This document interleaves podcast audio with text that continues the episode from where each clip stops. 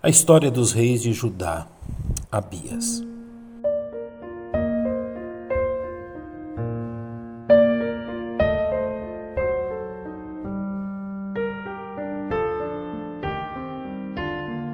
O constante leitor das Escrituras Sagradas encontra a narrativa do reinado de Abias, segundo rei a ocupar o trono de Judá após a divisão dos reinos, no capítulo 13 de 2 Crônicas onde seus três anos de reinado são descritos. No ano 18 do rei Jeroboão, Abias começou a reinar sobre Judá. Três anos reinou em Jerusalém, e era o nome de sua mãe Micaia, filha de Uriel de Gibeá, e houve guerra entre Abias e Jeroboão.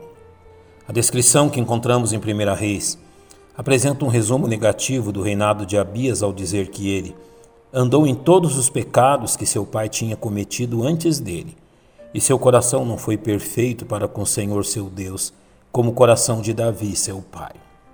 Porém, a descrição que encontramos em 2 Crônicas 13 nos apresenta Abias como um rei que zelava pelas coisas do Senhor, nos levando a concluir que seu reinado foi marcado por diversas formas de iniquidade, como também por breves períodos de piedade. Encontramos nas Escrituras o único relato quanto às ações de Abias, quando se opôs à batalha contra Jeroboão, como descrito em 2 Crônicas.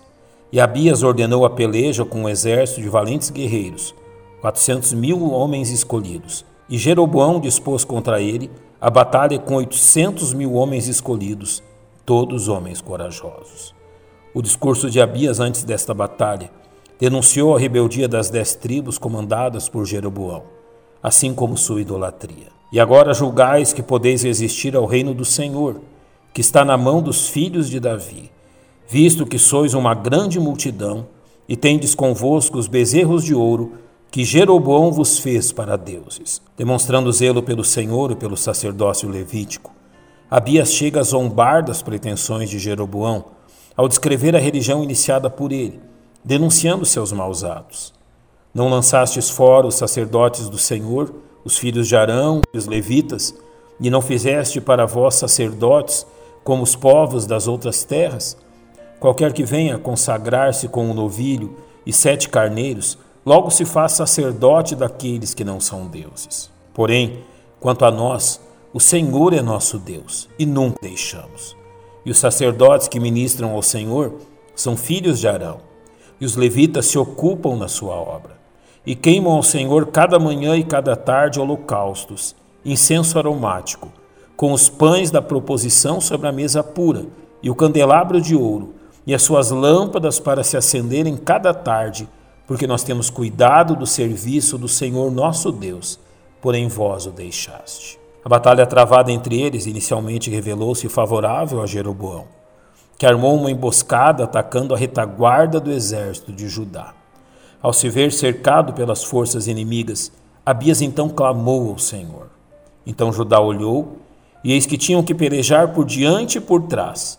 Então clamaram ao Senhor.